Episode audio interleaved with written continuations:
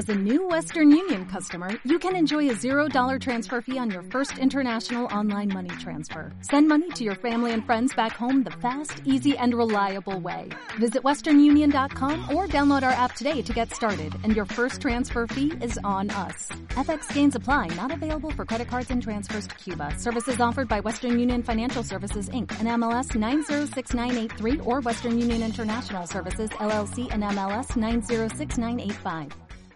Dos paisanos asturianos hartos de sidas y vino se inventaron una historia para ponerse tipo fino. Selamat, Datag, Dida, Ba, Ba, de la Pan, Dari Biquinero Podcast. ¿Cómo te quedas? Con dos cojones. Lógicamente, estoy de acuerdo. ¿Sabes qué idioma es, eh, Hendris? Eh, húngaro. ¿No? Húngaro ring. ¿eh? In- indonesio. Mm, Yes. Ay, sí, Sí, señor. Me acuerdo que lo estudié en el colegio. Sí, bueno, lo- hoy lo cogí, la verdad, un poco así al azar. Digo, ¿qué día sale el podcast? El día 30. A ver, ¿cuál es el trigésimo país desde el que más nos escuchan en el último mes? Pues había cuatro reproducciones desde Indonesia. Sí, sí. Ahí está. Ah, bueno, pudo ser este eh, José L, ¿no? El que vino el Caballero Negro, que andaba por ahí. Sí, andaba por Ta- Tailandia igual. Sí, Bueno, ¿Y ¿Por qué no confiáis en que sea un pobre indonesio que os ama? que hable y español, que español. sepa español, sí. Y ande en bici. O que le guste solo las intros de, de los podcasts. Y, y anda buscando la intro más guay en cualquier idioma.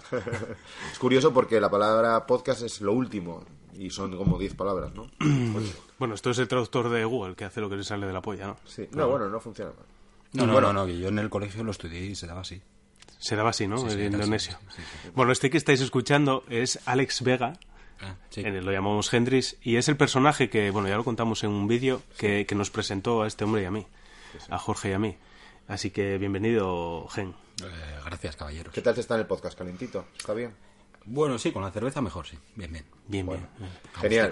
Aquí Eh, puedes hablar lo que quieras, ¿eh? Cuando sí, quieras. sí, sí. Tú interrumpe, escupe, nos puedes dar un bofetón, aunque ya vamos bastante servidos. De Eso me gusta. De bofetones y de guindillas vamos muy tengo servidos. experiencia en bofetones a Eduardo. Y, y viceversa.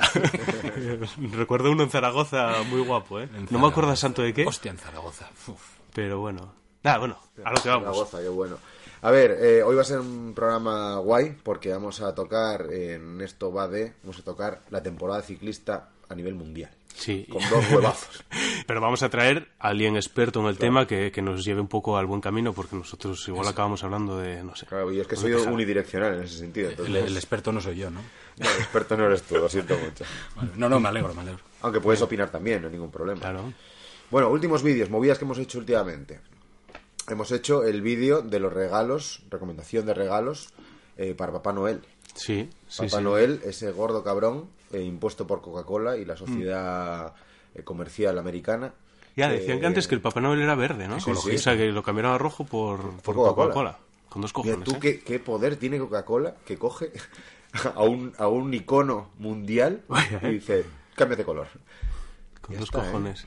Y Pepsi igual lo intentó, pero claro, parecería así no. eh, un poco raro, ¿no? Eh, Igual ahora Blaugrana, con el ¿no? rollo ecologista. Claro. el rollo ecologista igual se vuelve verde, verde otra vez. Ya, Sí, sí. Ignatius decía que el siguiente Papá Noel iba a ser, Iba a ser él. el mismo. Sí, Eso está El mismo. El- sí, señor. Era la de 50 evolución. hostia, Mr. Chaman, ¿eh? Bueno. Pues estuvo bien el vídeo, eh, la verdad que se nos ocurrían muchas movidas y haremos otro eh, para Reyes, porque la verdad que gustó y hubo un mogollón de peña que, que comentaba que a ver si tiene suerte, que si esto, que si lo otro. Gustó mucho el tema del manillar, Sí, ese manillar eh, que yo tuve de una marca de RXL, eh, que está a 50 en Amazon, pues eran 35 así en AliExpress, y que resiste y tal, y es un precio contenido para recibir de, un regalo de Reyes, de Papá Noel. Mm. El tema del Carú, los Garmin, la verdad que mucha peña opinó, y, ¿Y? lo de las bicis Gravel, Yo que lo- parece ser ¿Qué parece ser? que, que cayó una por el oriente asturiano. Ah, Fitu le cayó. No, no sabía, Sí, no sabía. que- que Al le- final sí, ¿eh? Pero igual para Reyes. Ah, que- o sea, le acabas de reventar ahora mismo el regalo. Lo decía él. Ah, bueno, se lo Claro. dijo él, vale, vale, Sí, vale. Que no tengo relación con la mujer de Fitu. Yo la verdad... No, ninguna. Ni con los Reyes. Yo la verdad que flipé Te mucho seguro. que hubo mucha gente, mucha gente que nos escribió ahí cuando preguntamos en los stories que, que le había regalado Papá Noel. Muchísima gente diciendo que una bicicleta. O sea, al final sí, Sí. que hay mucho amor en el mundo, ¿eh? Es muchos dedos en culinos. Es verdad. Lo que, sí, sí. Lo que pasa que una bicicleta en, lo- en la Navidad 2019-2020 eh, te asegura un par de años de vacío.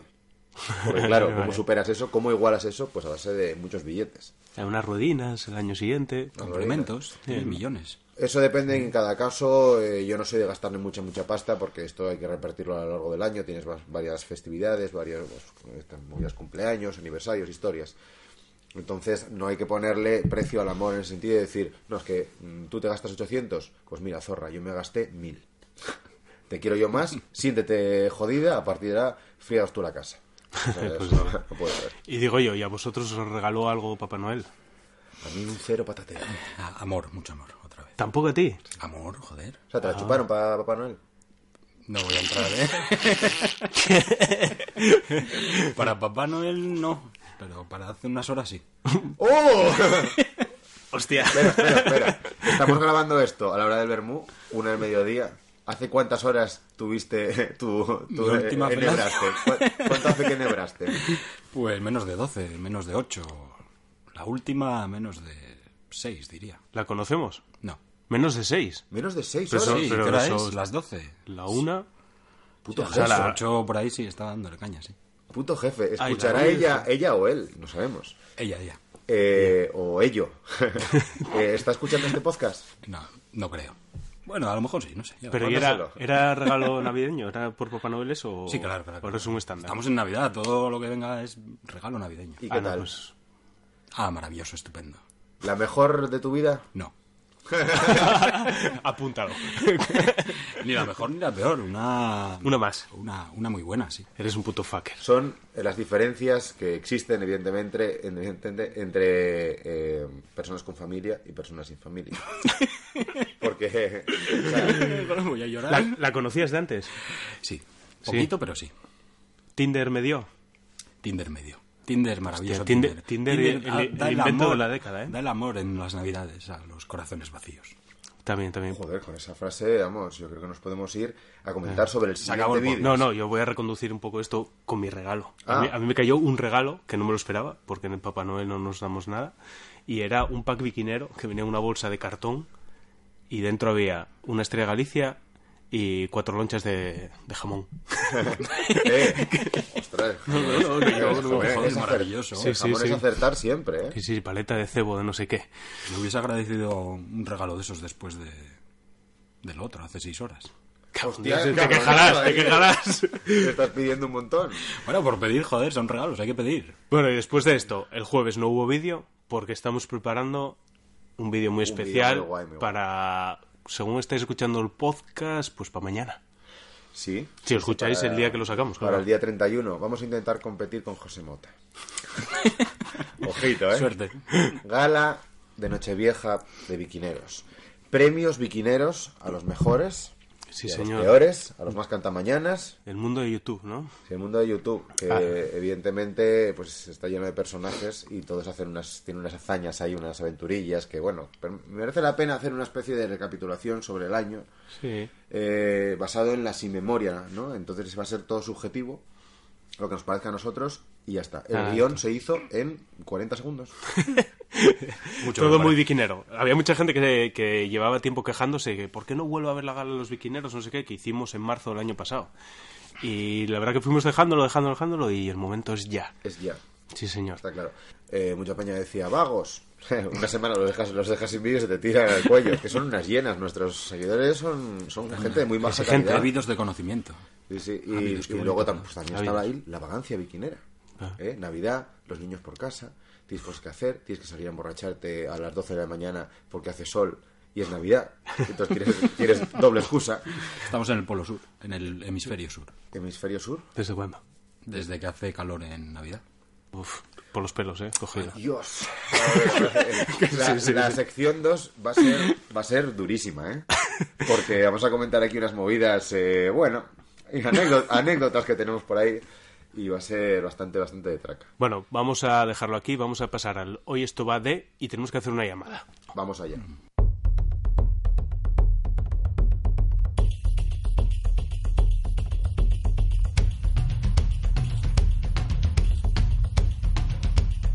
Hoy esto va de...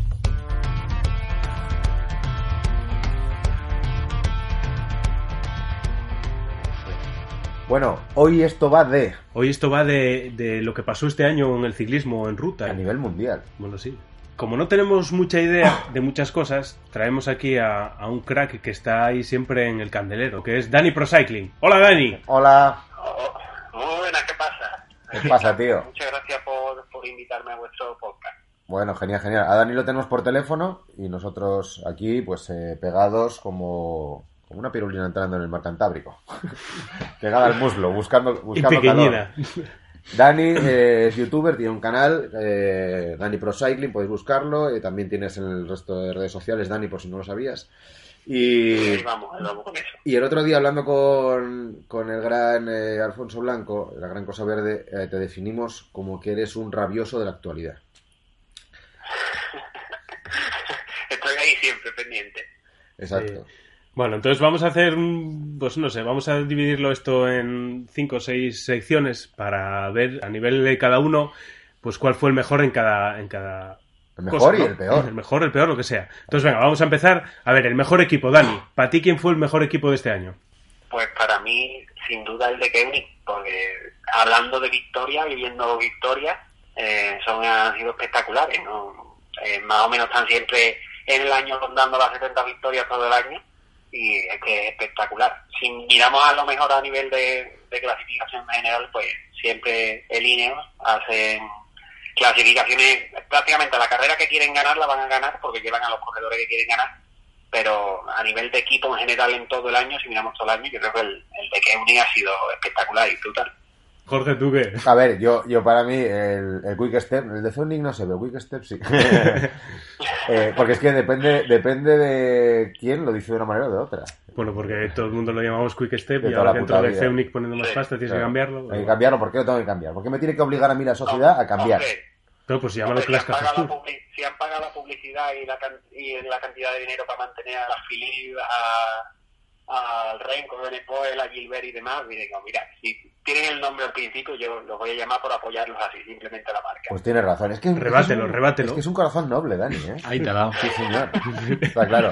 Yo para mí también, pero, pero el, el Ceunic yo para mí es el mejor equipo, ya no por la sacada de chorra de Gilbert, ya no por Remco, que es una mala bestia y tiene un futuro de la Virgen, sino porque tiene al que mejor mueve el culín, que es Don Julián.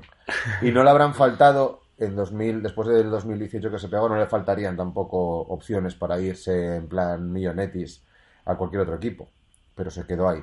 Y por eso yo creo que el manager del Quick Step de Ceunic, Ventanas, ¿no? Ventanas de Ceunic, eh, se merece un respeto y yo desde aquí, yo la apoyo. Bien, bien, bien. Pues yo no voy a ser el que diga lo contrario y para mí el mejor equipo del año también el de Ceunic, pero no porque haya ganado más carreras, sino porque haya sido el número uno de los equipos en, en la lista de esta Pro Tour, de la UCI, sino porque mama del Clash Cajas Tour. y el sí, Clash ¿eh? Cajas Tour luego pasó a ser el Mapei Clash, el Mapei Quick, el Quick Mapei, eh, el Quick Step de Ceunic. Entonces, tiene, este equipo tiene esencia asturiana. Y entonces por eso para mí fue el mejor equipo del año. Cogida. Esta- este, equipo, este equipo lo que va a acabar siendo es el IKEA. Porque ahora tienen suelos, tarimas de esas, ¿no? Y tienen ventanas. A poco que te pongas, le haces la decoración interior y es completa. Bueno, pasamos a lo siguiente. Mejor corredor del año. Ojo polémica aquí, ¿eh? Ojo polémica. A ver, a ver, Dani, Dani. ¿cómo lo ves? Eh, yo, a ver, Julián Alaphilippe ha hecho un, un año brutal dando el velo de oro, pero a mí es que lo que ha hecho tanto Roglic como Bernal este año, sobre todo Roglic, me parece espectacular. Es que Roglic, eh, todas las carreras que ha ido, ha hecho o podio o ha ganado. Y eh, que un corredor se mantenga desde febrero, que ganó el, el UAE Tour, hasta, hasta la vuelta, que, bueno, salvo la contrarreloj de, del Mundial, que hay el- lo único que se le ha dado mal a, a. Pero estuvo también en, luego en los tres valles de vecinos, también hay Roglic a tope. Es que el año entero o ganando o haciendo podios en grandes vueltas, ya no solo victorias de etapa, y me ha parecido espectacular lo que ha hecho Roglic este año. Bueno, sin embargo, es un sin sangre, ¿no? No, que no, que no Como que se, que se dedicaba a hacer esquí hasta hace dos días, joder. Dejar por el chaval. Yo tengo también a Roglic y me parece una aberración que se lo hayan dado a, a tu Julián Sí. El premio este de- del mejor eh, Sí. ciclista del año. Me parece muy mal, me parece A muy mí me parece mal también, ¿eh? Sí, también, Sin ¿no? embargo, estoy de acuerdo con ellos. Me parece mal porque el Velo d'Or, eh, o Velo d'Or, eh, es un premio que dan los franceses y este año no pudieron tener un campeón en, el- en la centena, ¿no? El aniversario, 100 aniversario del, del, del Mayo de Oro. No pudieron tener a Julián ganando el Tour y dice, bueno, vamos a darle un premio, el que sea. Bueno, igual ¿Y que. que será este? Pues Igual que aquí en Asturias se le dio el premio Príncipe de Asturias a Fernando Alonso. por, por aguantar a, a Schumacher ahí detrás eh, un par de vueltas. La casualidad hace que sea asturiano, sea un premio asturiano, pues igual. Pero Roglic fue el mejor. el- la primera parte del año se meó en todos. Luego llegó al Giro, se le hizo un poco largo. Sí. Y en la vuelta también, pues una solvencia insultante. Sí, en la vuelta lo hizo muy bien, también apoyado por Pogachar, su compatriota, que no- deben- a lo mejor son novios, ¿no? ¿Tú crees? Pueden ser Sí. novios, no pasa nada. Oye, Gen, ¿y, y para ti quién fue el mejor corredor del año? El mejor corredor del año, sin duda, fue Tony Rom- Rominger. ¡Bravo! ¡Bravo! Algo habrá ocurrido este año, ¿eh? Seguro, seguro. Algo en bicicleta habrá sé, montado. Para andar por ahí, a- para ir a comprar el pan, aunque sea. No, pero es que no es del año. es Yo de la veo his- que va a la comprar el pan y va con elegancia. Pensé que ibas a decir Olano, te lo juro. Hostia. Olano, por Dios. Bueno, hablando de Olano, eh, momento del ano, del año. Dani, ¿para ti cuál fue el mejor momento del año? Mejor momento del año, pues eh, a mí lo de lo que hizo Renko de Benecoel en San Sebastián me pareció espectacular. La, la clásica que ganó y a- en general todo el año, pero yo esa, esa carrera la viví, que me encantó vivirla. Había un montón de momentos y es complicado decidirse porque, porque ahí hay muchos, pero a mí lo que hizo Renko en, en San Sebastián me pareció espectacular. Bueno, mira, yo para mí eh, fue cuando a la Philippe, cuando a la Philippe ganan el Tour la, la crono, que era 20 kiló- 27 kilómetros en Po, Po que tiene un, un presupuesto anual para ciclismo desorbitado. Descarado, está en o todas. sea, la vuelta a, a los Emiratos Árabes va a pasar por ahí el año que viene, no hace falta. O la de Shanghái. Porque todo el mundo pensaba en Degen, todo el mundo pensaba en Thomas, sobre todo en Thomas. Él, eh, o sea, Degen se quedó mirando la pantalla, vi un vídeo el otro día y se quedó con una cara de, de gremlin diciendo que me llevan la etapa. Thomas la tenía en su haber, pero es que luego entró Don Julián, sacan, una sacada de chorra, le metió 14 segundos a Thomas. Bueno, increíble. La pena que no le valió para nada al final, pero estuve 14 días de líder, que cuidado, ¿eh? Y esa, nadie contaba con él, ¿eh? Y es que entró con una rabia, con una fuerza. Creo que ahí todos dijimos, oye, vamos a, a tenerlo en cuenta, que todo el mundo estábamos pe- pensando que se iba a venir abajo y de repente empezó a tomar opciones de vamos a ver qué puede hacer para Tour. Al final se desfondó como era lo que lo que parecía, pero ahí todos nos quedamos con la cosa de, uy, cuidado con este que, que a lo mejor corre más y puede aguantar más de lo que todos creemos. Sí, sí, sí. Nada, yo lo que me estoy dando cuenta es que no tenéis ni puta idea de ciclismo ninguno de los dos. El mejor momento del año fue el señor Van Der Poel sacándose la chorra de verdad, como tiene que ser, en la Amstel Gold Race. A mí no me jodáis. O sea, que atacase a 50 kilómetros, que luego se fuese a la Philippe con la barbaridad de corredores con las que se fue, y que aún así el otro tirase de un grupo y en la línea de meta le adelantase, yo es que... O sea, ese día que lo vi en directo, acabé encima del sofá aplaudiendo, pues como igual no hacía desde la temporada 3 de Friends. O sea- o, o con, o con el pressing catch. Por ejemplo. Un inciso. Sí, sí. Fue este año, no sé si fue este año, pero no hubo. Bueno, yo de ciclismo no entiendo, pero no hubo un, un líder del Tour, un giro, algo así, una etapa, una vuelta grande, que estaba líder y le entró un apretón. Ah, el año pasado. ¿Fue el año pasado? Entonces, no te lo vale. Sí, pero es holandés. Pero tampoco. sí, puede No, ser, pero, pero, puede ser el momento, del año. joder, La cagada voy líder, pues se me va para abajo, pues tengo que ir a cagar, a tomar por culo. Muy bien, el año pasado te invitaremos al podcast para que lo cuentes. Vale, chachi. Encantado de venir el año pasado. En el Giro.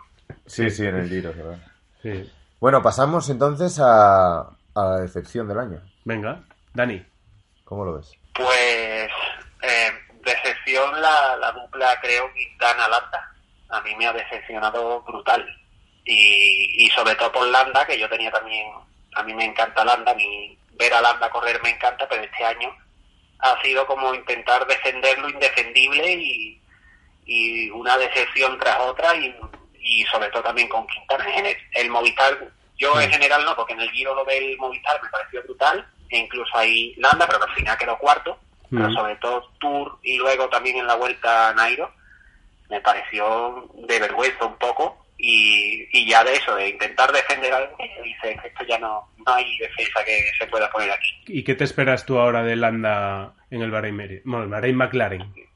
Es que me espero lo mismo, un poco, porque eh, Aranda lo, a mí me encanta ver que ataca, que no que no, no piensa en, en las posiciones, sino que siempre va con ese con ese intento y se ha creado el landismo un poco por eso, pues es valentía un poco, pero al final es que el anda en contrarreloj es lo peor de, de lo peor ahora mismo de, de, la- de los, de los que van a por grandes vueltas creo que con Quintana es el peor a lo mejor que hace contrarreloj Y no puede ser un poco que los españoles nos hayamos venido arriba porque en el Tour de hace tres años eh, dejó atrás a este a, a Froome.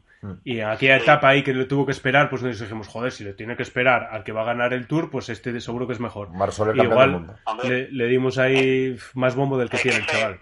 se queda un segundo del podio en el Tour. Eh, ya en el Giro de 2015 que por, lo frenaron por Aru, que parecía que estaba casi al nivel de contador, estaba un poquito por debajo. Así que ha sido como una, como una eterna promesa, pero ya tiene 30 años y ahora ya es el año, por decirlo así, este es tu año, Landa, si no, no, no te, no te, no nos vengas a decir que a lo mejor que a lo mejor es que no estás preparado para para grandes vueltas, para ser líder, porque Bueno. su mejor papel ha sido de Gregario sin la presión. Claro, Arroba, también ahí va no a le viene, él no te viene a decir nada a ti, ¿eh, Dani? arroba Melanda, esto va para ti.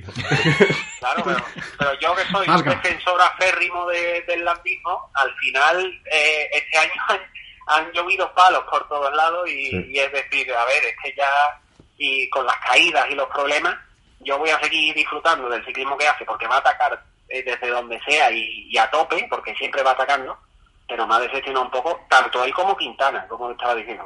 sí. Al final es vender la moto para quedar en sexto, en sexto puesto. Sí. Estás diciendo que a lo mejor eres favorito. Nada, yo tenía también como mayor decepción el, el Movistar, un poco por eso, ¿no? Por el, el estar vendiéndonos ahí una tripleta de la hostia, no sé qué. Y resulta que vale, que al final, eh, pues no sé, maquillan un poco la temporada ganando con Carapaz en, El Giro, en sí. el Giro, pero igual no era lo que pretendían. Igual, No, está claro. dijeron, venga, el año pasado que íbamos con, con el tridente ese a todos los lados, a ver si ganamos, no ganaron nada. Y pues este año lo repartimos, ¿no? Mandamos dos para acá, dos para acá y dos para acá. Sí. Pero resulta que, que ganaron con el cuarto. Sí, sí. O sea que yo creo que no es ni, ni la intención que ellos tenían. Que oye, pues ganan con Pero- Carapaz, fenomenal. Y en la Vuelta a. Asturias también. Pero de todos modos, eh, yo el Zasca lo tengo para el Katusha. Estaba mirando porque yo Bueno. tenía en la cabeza que, que el Movistar era el equipo con, con el segundo presupuesto. Para nada. Están el séptimo y el octavo. ¿eh? Deben estar con Ah, 15 sí, ¿eh? millones. El séptimo el octavo. El primero era el, el Ineos con 36 millones. Pero es que no os lo perdáis que el segundo equipo con mayor presupuesto es el Katusha con 35. Nada mal. Y ya, hostia, un, un- y es que no ganó nada. Sí, Tiene ahí a, a- a la eterna promesa escalador ahí de puta madre que es este el Zakarin Sí, y nada más. sí, sí Zakarin tampoco hizo casi nada. Y no ganaron na- casi nada ni el año pasado ni este. Ya, ya, ya. Ahí increíble. han inflado facturas o algo. Ya, no sé. Igualmente- están esos 35 millones. No sé, no sé, no sé. La intención que decías tú del Movistar. O sea, les falló tanto la intención que ganaron en la vuelta una, una etapa con, con Nairo en llano. O sea, Vaya. o sea, eh, iban, iban completamente perdidos, pollo sin cabeza. Sí, sí, y cuando tenía la de Amador dijeron, venga, esta no. La de Amador no, la de... mm, Joder, La de este, Soler. Soler. Sí, sí, sí. Bueno, yo para mí la mayor decepción del año eh, fue Don Julián, a la Philip de nuevo, porque perdió el Tour en la etapa 19 en el Col de Diserán, cuando pues eh, tenía estaba a rueda de Bernal y empezó a tirar a Bernal, empezó a tirar, pero joder, el maillot amarillo te da te da vatios. Y no pudo seguirle, mira que cortaron la etapa ahí arriba, un poquitín más que hubiese seguido, listo, y acabó perdiendo el Tour. Yo para mí, don Julián, muy mal, muy mal año. muy mal año. Muy mal, don Julián. Esto lo tira todo, todo por tierra. Bueno, venga, seguimos. Revelación. Dani. Del año, Dani. Pues revelación. Eh, para mí, eh, yo me voy a quedar con Pogachar. A mí Pogachar me, me impresionó en el Algarve en febrero, que no lo conocía, y de repente le ganó a Woodpulse y a, y a, y a este Big Mass. Y de repente lo, lo fui viendo en carrera espectacular y lo que hizo en la vuelta, que tiene 20 años, que yo con 20 años me pongo a pensar yo con 20 años y digo, ¿cómo puedes estar a ese nivel, a nivel de grandes escaladores? Y la etapa 20 de la vuelta con ese ataque a 40 kilómetros que le quitó el podio a Quintana y casi se lo quita Valverde. A mí me ha parecido espectacular y creo que puede ser eh, una, una batalla guapa que vivamos los años que vienen ahora con Egan Bernal Pogachar puede estar interesante ahí. Mm. Ojo. Yo tenía pues eh, también a Pogachar porque es que las tres etapas de la vuelta fue acojonante. Y lo que dices tú con la edad, o sea, un poco más puedo añadir. Porque luego Bernal, si es verdad que hizo una temporada también cojonuda, pero ya es más, eh, si quieres, confirmación Ah. que revelación, ¿no? Porque Sí. aunque sea muy joven, se venía hablando muchísimo de él. Todas las apuestas número entonces, uno. por eso, fue confirmación. Aún así, oye, quitar de ahí a Geraint Thomas en el Tour y todo eso, cuidado. Fácil, no, fácil no lo tenía el chaval, ¿eh? El quinto Beatle, ¿eh? Yo para mí la revelación fue a la Philip. Porque, o sea, ya no por él mismo, eh, que es el corredor con más clase y el, el gran éxito y decepción del año, sino por Renko Evenepoel, que, que él eh, parió un siamés, digamos, eh, pero con 19 años, que como decías, Dani, eh, lo petó en San Sebastián. San Sebastián es una carrera menor. San Sebastián es, un, es una marcha. no, no. Es una, eh, o sea, Sebastián es la hostia. Pero eh, el Renko ya, mm, eh, o sea, a lo largo de toda la temporada fue dando, fue dando, dejando destellos de que era la de Dios. Ya en el Mundial... eh, es más estaba- sprinter, ¿no? Es- Sí, pero bueno, tiene esas llegadas largas también, rollo, rollo Van der Poel. Eh, ya en el Mundial también se hablaba mucho de él, hubo una gran decepción porque tuvieron que pararse, porque se cortó el pelotón, no sé qué. Para mí la relación es a la Philippe porque supo parir un siamés. No, no, yo diría que es a la Philippe porque tuvo opciones en el Tour que nadie se lo esperaba. Hay buena revelación ahí. También es cierto. Sí, sí, pues lo, lo quitamos todo y para mí a la Philippe por el Tour. Polémica del año, aparte de esta, de que a la Philippe esté en, en todas las quinielas. Es que es un corredor muy completo. A ver, venga, venga, pues dinos tu polémica del año, Jorge. Yo la polémica del año para mí es la de la, la, la, la Philippe. porque porque en, en la etapa de Andorra, eh, no sé si os acordáis que hubo ese manotazo al aire de Mar Soler, porque le dijeron, oye, tienes que esperarte a, a este, a, a Nairo y tal, para ver si es capaz, si es capaz de ganar la, la etapa, ponerse líder y tal.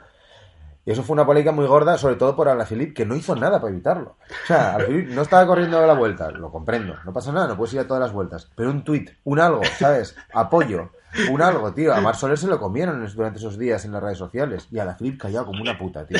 Muy mal, Alaphilippe. Lo peor del año. Te quiero, Alaphilippe.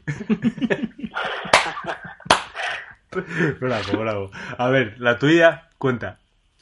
La Dani. mía, la polémica del año, creo que el Mundial, eh, cuando no se tuvo, por ejemplo, eh, aparte del Mundial Sub-23, que, que el que ganó hizo tras coche y de repente, eh, lo, eh, si estáis escuchando, que está mi gato aquí maullando pidiendo la atención, que no sé si se está metiendo en el, en el podcast. No está de acuerdo con tu polémica del año, yo creo. No, no está de acuerdo con lo que estoy diciendo. ¿Cómo se llama tu gato? Julián.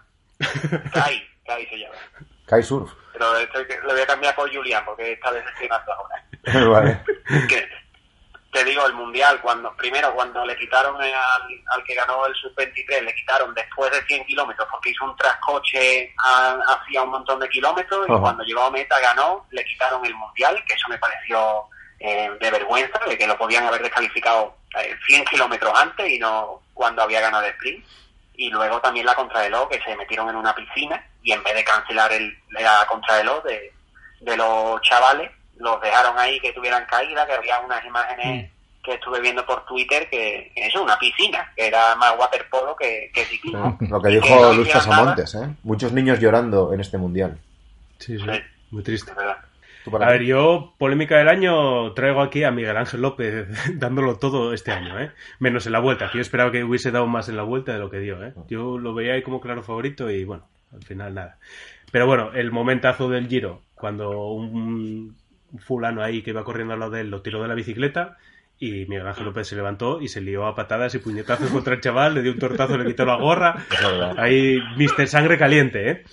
Y luego la rajada de la vuelta, cuando se cayeron ahí, no me acuerdo en qué etapa fue. Bueno, Sí, en la llana aquella sí, que de sí. Soria, no sé. Eso, en la, en la etapa esa de la Vuelta a España, cuando, bueno, se suponía que iba a tirar el Movistar, iba a haber una zona de abanicos, no sé qué, y hubo una caída del pelotón, y el Movistar se puso a tirar igual. Entonces, bueno, luego la, eh, esto, los de la Vuelta los frenaron, bueno, se, se juntaron todos otra vez, y cuando llegaron a meta, pues mira, López, una rajada de puta madre, Sí, sí. poniéndolos a parir, que me moló mucho. A mí ¿Cuál la verdad que me moló muchísimo. Bueno, Etapa los payasos 19. o no sé qué. Sí, bueno, que son siempre los mismos, tal, decía. Sí, pero los llamó los y a estúpidos, Valverde los y todo estúpidos. ¿no? No, no, no, calentísimo. Le llamó calentísimo. eh, tonto y que, Es y que son los tontos de siempre y que vaya campeón del mundo que tenemos. Eso, eso, eso, eso. Eso es. Sin pedos en la lengua, eh, me mola mucho. Polémica del año para mí, Miguel Ángel López en todas sus facetas, ¿eh? Y que haya más Miguel Ángel López que nos da muchísima salsa esta historia. Salsa y son pasionales. Claro. Y, y quieras que no, esta gente dice, me encuentro bien, tiro para arriba. Si peta y dice, pues culpa tuya, que eres un subnormal. Está guay que la gente tenga corazón, sangre, tío. Como el Chava, por ejemplo. El chava era, era un poco así. Pero bueno, tenía un Mm. motoraco que, claro, es más fácil. ¿eh? Bueno, pues yo creo que estos son nuestros mejores y peores momentos del año eh, y mejores protagonistas o lo que sea y yo creo que todo bien. ¿Quieres añadir algo más, Dani? ¿Algo que se nos haya escapado? Mm, Pues no, en general el año me, a mí me ha encantado este año de ciclismo, me ha parecido espectacular O sea que sí. y, y eso, esperemos que, que el ciclismo este año nos dé más todavía y que, que el copyright nos deje vivir en YouTube. Ay, Tienes que sufrir mucho tú, ¿eh? Con Yo eso. estoy, estoy asqueado, estoy, estoy con una depresión con el copyright todo el día con strike. Cuando no tengo strike en YouTube me siento contento. Pues nada, yo creo que cuando empiece la temporada del año que viene tenemos que hacer una llamada a Dani Sí. para que nos cuente ahí su opinión o cómo lo ve o qué cree que va a pasar, ¿no? Sí, sí, que haga una... que nos oriente a la hora de apostar. Yo tengo ahí 3.000 euros para apostar en The Win y todo esto. Entonces yo lo que diga Dani lo voy a apostar a todo a Rojo, todo a la Philip, todo lo que aquí no falta. Apuéstalos en tu hija. feliz, todo listo. Toda la Philip. Bueno, Dani, un placer, ¿eh? Bueno, Ya sabéis que, que Dani eh, tiene un canal de YouTube que se llama Dani Pro Cycling, tiene el resto de redes sociales y sube vídeos muy interesantes sobre ciclismo de actualidad. Así que todos a seguirle, que además es un chaval muy majo, aun siendo de Sevilla. que también sois personas, Dani, joder, que nunca diga a nadie lo contrario. Ya, ya. Que Bueno. muchas gracias por, por invitarme y un placer estar con ustedes por aquí. venga, Dani, chao, un chao. besín. Chao. Venga, un abrazo.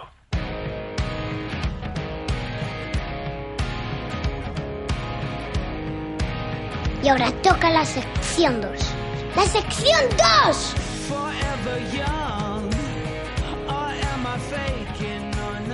Bueno, pues nada, oye, eh, guay, ¿eh? Guay con Dani. Sabe mucho este chaval. Sabe bastante. Eh, sección 2. Estamos en el Vergel, el, ese páramo en el que hay libertad absoluta. Eh, vas borracho, caminando por el desierto y hablando contigo mismo, diciendo estupideces. Cada poco te ríes. te vienes un poco arriba, te vienes un poco abajo. Esto es la sección 2. Esto es la anarquía. Y hoy vamos a hablar aquí con Gen. De Sí, de ciclismo caro. A ver, en la sección 2 podemos hablar de todo, pero un poco de ciclismo tiene que haber. Sí, sí, si claro. no, para eso ya están nuestras movidas. Así que vamos a hablar de, del ciclismo, porque nosotros tenemos la teoría, igual que entiendo que casi todos los que nos escuchan, de que el ciclismo es caro, pero tenemos aquí una mente abierta que dice que no, que, que las cosas no son así, que el ciclismo es barato. Sí, bueno, todo Explícate. con- en la vida lo puedes hacer todo caro o barato. Gen, no insultes. Eh, me costará, eh, me costará. Soy muy de me cagar en la puta y estas mierdas. Pero, ¿no? O sea, tú puedes hacer las cosas baratas o caras. Te puedes comprar una bici de mil millones de euros, puedes comprarle complementos de su puta madre, gastarte en quijas y cosas de esas raras que habláis vosotros últimamente. Que no Las hay- cosas que tienen todas las bicis. no hay Dios que nos entienda. Sí, bueno, yo tenía un palo donde enganchaba el sillín y lo bajaba y lo subía. Porque tú eras muy aficionado a la bici, como cualquier chaval, cuando tenías A tope, 13, a tope. 15, 16 años. Continuamente, sí. Salíamos es lo único, lo único que veía en la tele. ¿Cuánto valía tu bicicleta aquella? ¿Qué bicicleta tenías? Una de hierro. Una de hierro. Una de hierro. Forjada, ¿eh? Se llamaba así Sí, de sí, hierro, De ¿eh? hierro, sí. Forjada Marca, marca de hierro. Iron Bike. Costó, pues, 200.000 pesetas de aquella. Venga, costaría. venga, flipado. 200, 300.000, sí. Pero ¿qué dices? Pero que aquello, Angelín eh, que competía de aquella en, en- en mountain bike tenía una bici de 100.000 pesetas. Ah, 200 no, no, 20.000, perdón, perdón. Ah, Le puse un cero de más, Ah, perdón, este, perdón. digo, y este está defendiendo el ciclismo barato. Es que con la, con la conversión de euros se me fue la olla. 20.000. 20.000, 20.000, 30.000 pesetas. De Que era pasta, ¿eh? de. Bueno, sí, para una bici, para un chaval era pasta, sí. ¿Te acuerdas la marca? No, No, ¿eh? no. Pero Sería eso, Orbea 20.000 pesetas y yo tiré con esa bici, no te digo 20, pero 10 años tiré con ella. Sí, sí, sí. Yo también tenía, yo tenía una Conor de Me gasté acero y que me era gasté- un fierrago, pesaba, Me chaval. gasté en la bici, pues aparte de la bici en sí, me gasté, no sé, a lo mejor mil o dos mil pesetas en unos cuernos. Ah, sí. Sí, sí, de los grandones. Si, ¿eh? si te venga ahora con cuernos, se te echa la gente ahí a la yugular. Ahora Y- mismo solo Hermida puede llevar cuernos. Y Luis Coalla. Un, un ex campeón. Y nada más. Y Luis Coalla. Sí, sí. Nada más.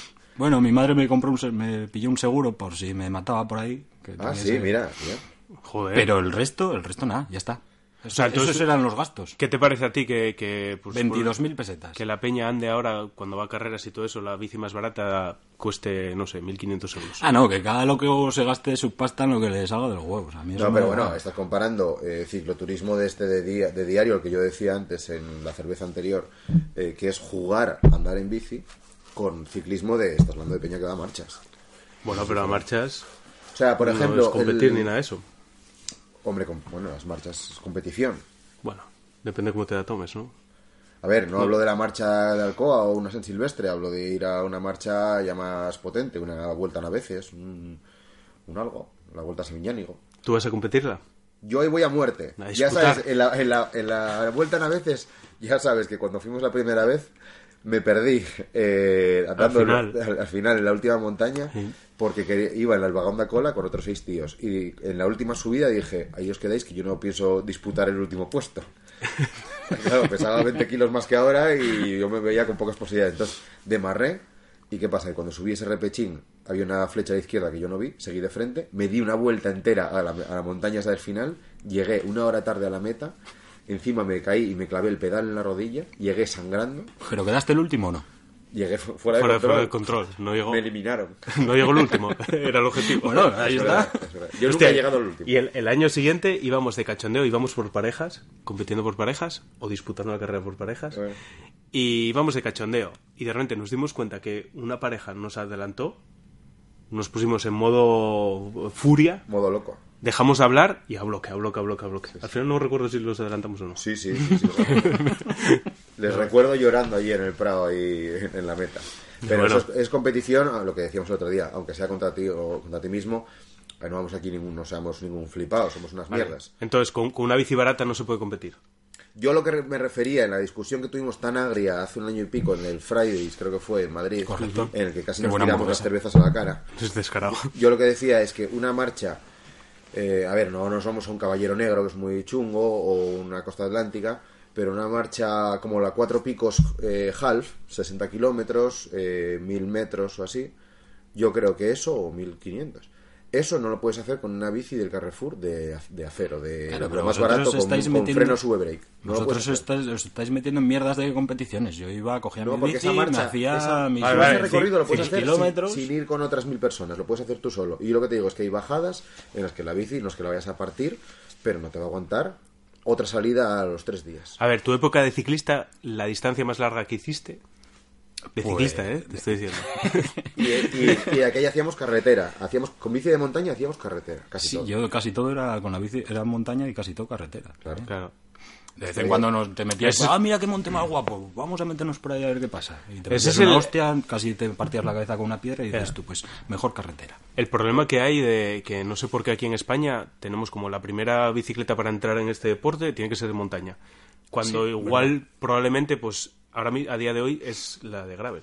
Sería la de gravel o sería la de carretera si quieres. Pero la de montaña cuando no tienes ni técnica ni nada y lo único que vas a hacer es andar por la senda verde para adelante y para atrás, es que no tiene sentido. Claro, que yo de aquella época tenía o la bici de montaña clásica, estas mierdas de 20.000 pesetas, o, o una de ciclismo.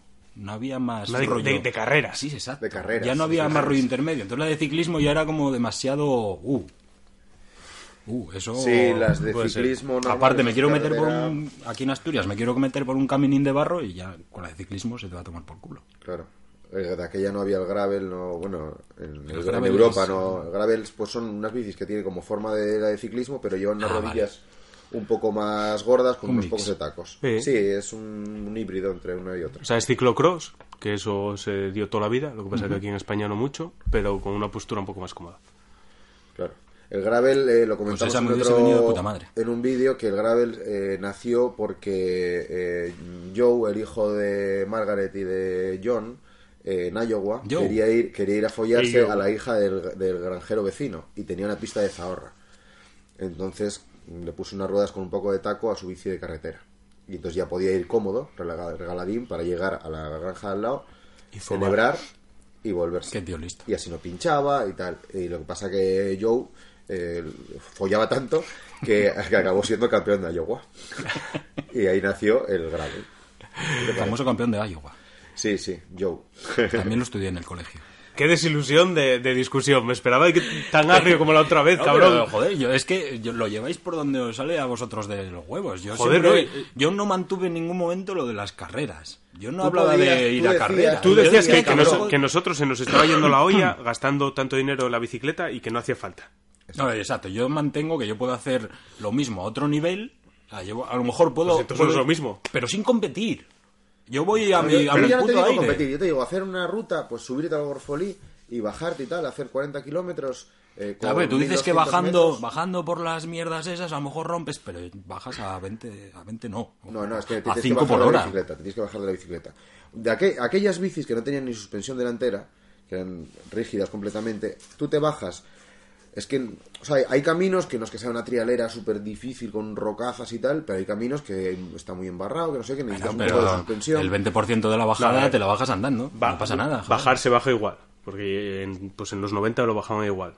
Bueno, pues ya Sí, tenías sí. mucha más De hecho, técnica tenemos que hacer la prueba de coger nuestras bicicletas, que Ya. sé que tenemos todavía. Le ahí. acabaremos dando la razón. Ya. Tenéis que ir a una U que había una U natural de, de- de barro, de tierra. Camino de. no, igual ya no está. Camino de. De para allá. De allí, sí, sí. de allá, Al lado, allá lejos. al lado de de allí. sí, no, para donde, donde hiciste. Joder, puta mierda de memoria. Al- donde el otro de sitio. Santa María del Mar.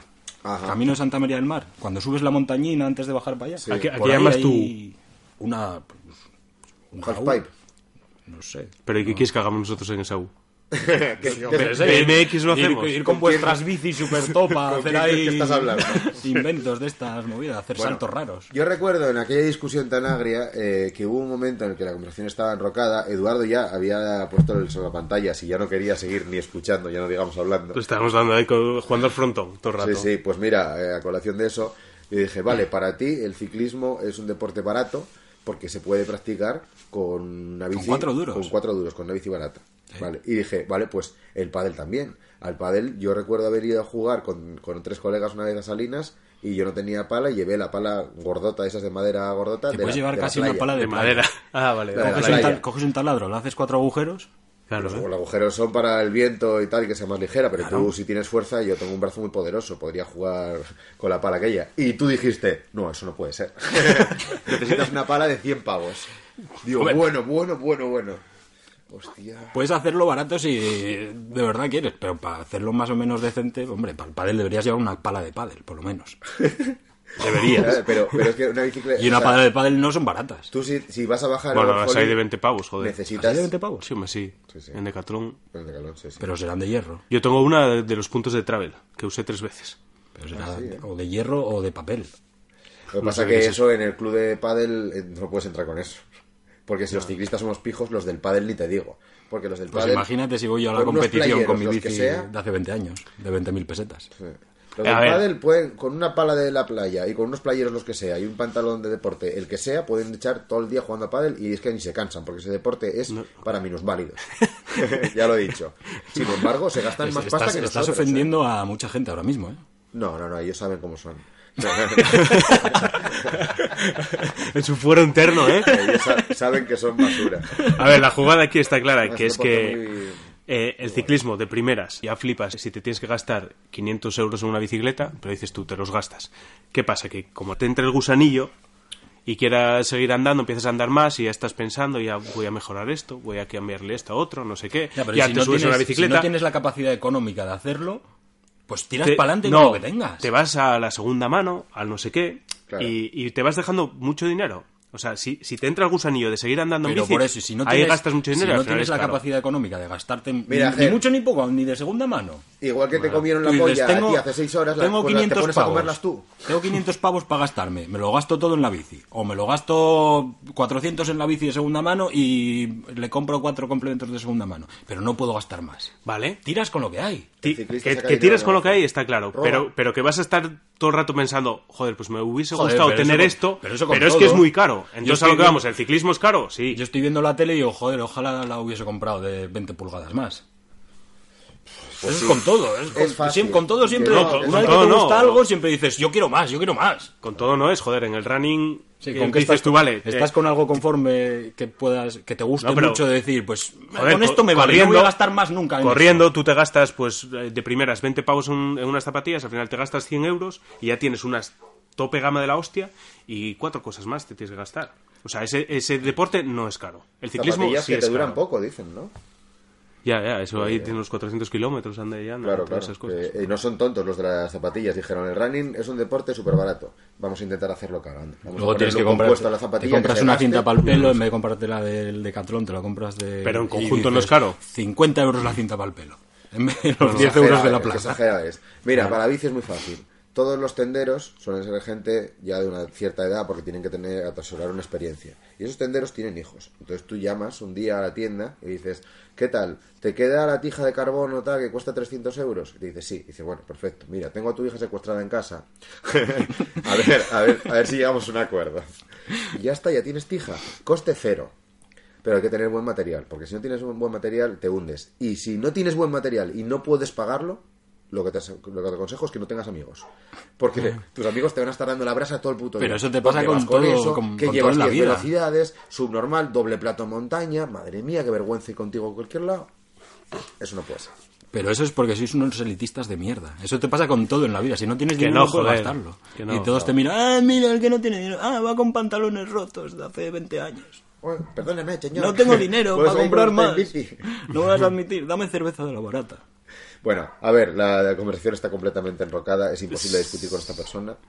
Eh, Nada, yo creo que, vamos a dar paso un poquitín a- al, al- al culmen de esta sección, ¿no? No, a ver, yo que- quería cerrar el círculo un poco de, de lo de la bicicleta de Nico. Ah, es yo, no sé si sabes tú la historia de, de Nico y la bici. Eh, refrescame la memoria. Bueno, nada, eh, el guaje está a tope con la bicicleta, la punta bici escuela, eh, va a ser el futuro Vanderpool. Pero Lleva fíjese, con este rollo un Ojalá, mes o ojalá más, ¿eh? supiese quién es ese. Bueno, guay. pues uno que lo gana todo y lo amamos profundamente. Y si no es el futuro Vanderpool, a la basura, porque tengo otro guaje por detrás y, y me centraré en él.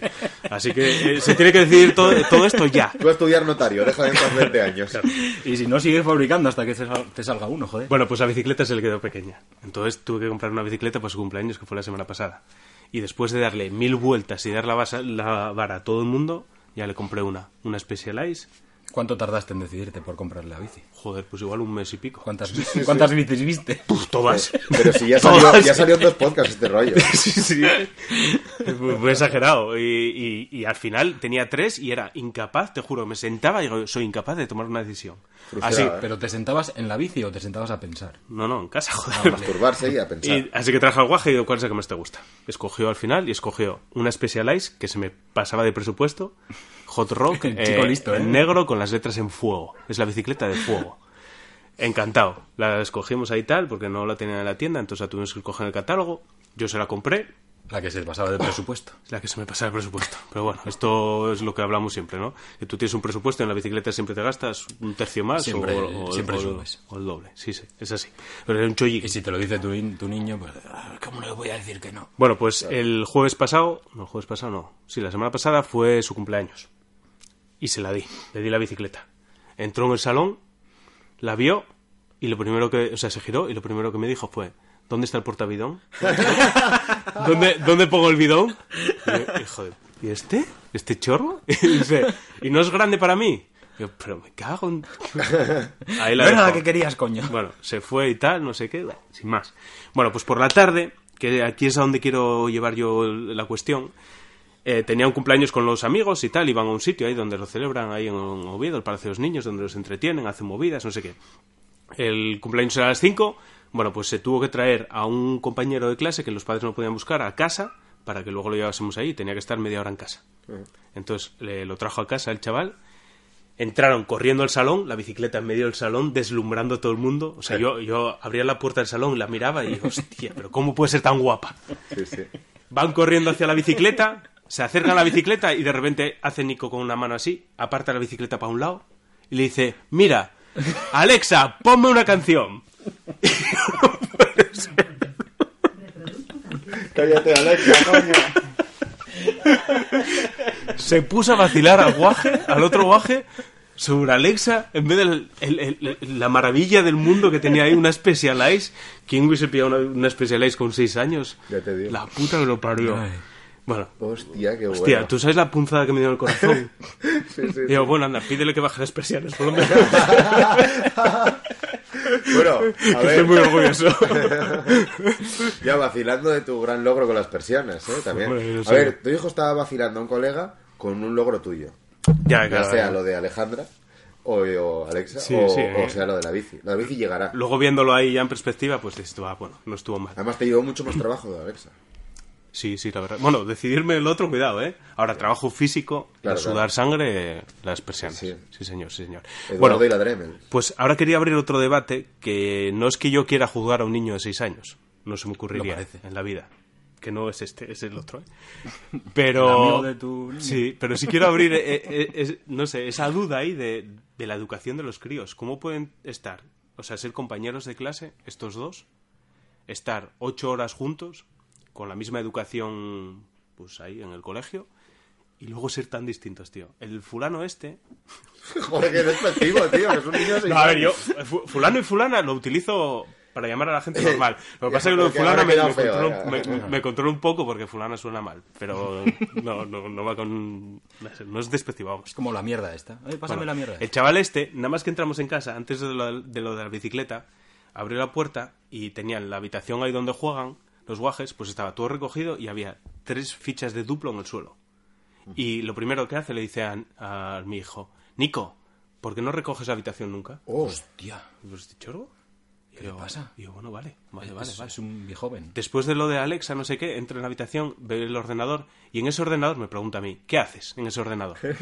Y yo, bueno, pues cosas. No, pero ¿qué? ¿Trabajas o juegas o qué, estás, qué haces en ese ordenador? ¿Eres gamer? ¿Eh? O- Y yo, bueno, nada, no sé qué. Acto seguido, acojonó el niño, ¿eh? el crío me dice, ¿y tú a quién votaste? ¿Al PP, PSOE, Ciudadanos, Vox? ¿A cuál? Ostras, con el niño. Y yo, yo bueno, nada, yo sabes voy- que luego va el padre con eso, ¿no? Con la no sé, información. no lo sé, sí, pero yo, no, no, yo voté al que creía que me iba a representar mejor. No me estás respondiendo. Y yo, claro, yo, yo giro la cabeza y mi- miro a mi hijo y mi hijo se está dando golpes con, con- con- con una- con un balón en la cabeza. Y yo, ¿pero esto qué es? ¿Qué cojones es esto? Yo, yo, te, yo te daría la... Cámbialo. Si puedes, cámbialo. Cámbialo. ¿Que lo cambia qué? ¿A dónde? A, a- a los hijos. No, quita, quita. Vas a tener quita, un hijo quita. presidente, joder. Ya. O un hijo que se da hostiazos en la cabeza. Esta historia la de- conté el otro día ahí que tuvimos una cena con los colegas y lo conté. Y yo decía yo, este chorbo es que va, va a llegar a algo. Por eso O sea, va a ser grande. Y, y ellos me decían lo contrario. Dice, no, no, a- a- por la vida sí no puedes ¿Tú ir. sabes la de bicis que te van a regalar si tu hijo es presidente de algo? Bueno, ya, no sé. Bueno, pues luego Puede cuando, ser bueno y malo. esto. cuando llegamos al cumpleaños, eh, eh, sirvieron después de postre no sé qué donetes para todos y sobraron dos donetes y después había tarta para todos. Comieron la tarta para todos y quedaban esos dos donetes. Tú mirándolos, ¿eh? Nada, yo estaba ahí, bueno, el que primero acabe y los quiera y tal. Hay alguno así un poco fuerte y tal, que seguro que tenía ganas de meterle mano. Y, y el chorro se está comiendo la tarta, le queda un cacho ínfimo y me dice, quiero un donete. Y digo yo, venga, acábate la tarta y te lo doy. Y dice, tú no eres nadie para decirme a mí Ole. cuándo tengo que comer y qué tengo que comer. Así que dame el donete. O sea, ¿me estás diciendo que es el hijo de Aznar? Y yo, pero qué hostias es esto. Nieto. O sea, me dejó, te juro, que con el culo torcido, ¿eh? Qué fuerte. No, muy heavy, muy heavy. O sea, lo que voy es a eso, ¿qué, qué diferencia hay de, de- de la educación que se le da en casa? Sí, sí, que al sí, final sí. dices tú, no, si es que por semana igual pasas dos, tres horas al día con ellos y en cambio en el otro están ocho horas. Pero es que se quedan con todo lo que hacemos a bloque. Somos unos Y- referentes, está claro. Ya, ya, no, es muy exagerado. Y a raíz de esto, pues voy a tener que tener una conversación con mi hijo, voy a sentarlo y voy a decirle, Nico, mira a ver con quién te estás juntando, búscate gente que se drogue más. o sea, va a, ser- va a tener que ser la conversación al revés de la que pudieron tener nuestros padres con nosotros con 15 años, la voy a tener yo con mi hijo con Padre del 6. año, ¿eh? Nada, Eh, los tiempos Hostia, cambian, bueno. tío. nada, es una historia... Me recuerda a un amigo que tenía mi hermana cuando era pequeña. Eh, mi hermana y yo nos llevamos 19 años. Familia estructurada de esta de barriada, de lo peor, de lo peor, de los que compran teles. Y- Así saliste tú, claro. Y vinieron unos amigos, pues también tendrían 7, 8 años así. Y digo, a ver, niños, os iba a hacer la merienda. ¿Qué? ¿Sándwich de nocilla para todos? Nocilla de la Nimerca, de la barata, claro. Y dice uno, embutido ibérico no te queda por ahí. Digo, venga, niño, te da por culo. Aquel, pero aquel era un crack. Eh, Lo dijo en plan graciosín, ¿eh? No, sí, sí, no era un flipado ni nada. Claro, es que luego el, el No tono, el tono lo hace todo. Claro, claro, claro. El Sí, tono sí, te estoy el niño levantó la mano y lo dijo riéndose de mí. No sabes nada de ese niño ahora. ¿No? Que pasaron 10 10 años más. Eh, sí, 10, Igual 12 ahora años. es un máquina por ahí. Seguro, seguro, se debe nebrar que no, sin parar, ¿no? Bueno, vamos a dejar aquí la sección 2. que Yo creo que no estuvo mal. Y vamos a ir a una sección nueva que le Que tuvimos bueno, que dejar un huequín al ¿Entra final en la al sección chaval. 2 o esto es un sin gobierno? No, le damos una sección nueva y luego sección- que entre y que salga a gusto. La sección verde. Es la sección El nuestro primo y hermano. Lo de nuestro primo y hermano. Eh, Hei de mercar un vestido Bueno, hoy estrenamos una sección porque viendo el éxito que tuvo el otro día, la Gran Cosa Verde, Alfonso Blanco, pues lo sacamos de la sección 2 y lo metemos en su propia sección, que igual es el sitio que tiene que tener. ¿no? Contra su voluntad, ¿eh? ¿Te imaginas? La verdad que no le preguntamos. Moviendo audios. Alfonso, tú para aquí. No, no, no. Estoy a gusto en la sección 2. Quítame, Está quítame. calentito. Bueno, Bueno, pues... esto será una colaboración puntual, eh, periódica, no se sabe. Lo que dure, pues bienvenido. Cuando él apetezca, aquí es bienvenido y tiene su propia sección. Así que, Alfonso, esta es tu casa y tu sitio. Vale, te dejamos aquí contando tu historia hoy sobre Armstrong y Simeoni.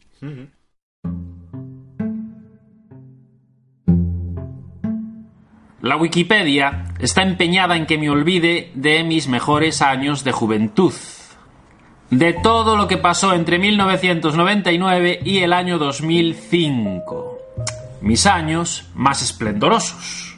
Mis años de lúcida cabellera e insultante abdomen, y no es por presumir. Y yo me opongo y me opongo y me opongo.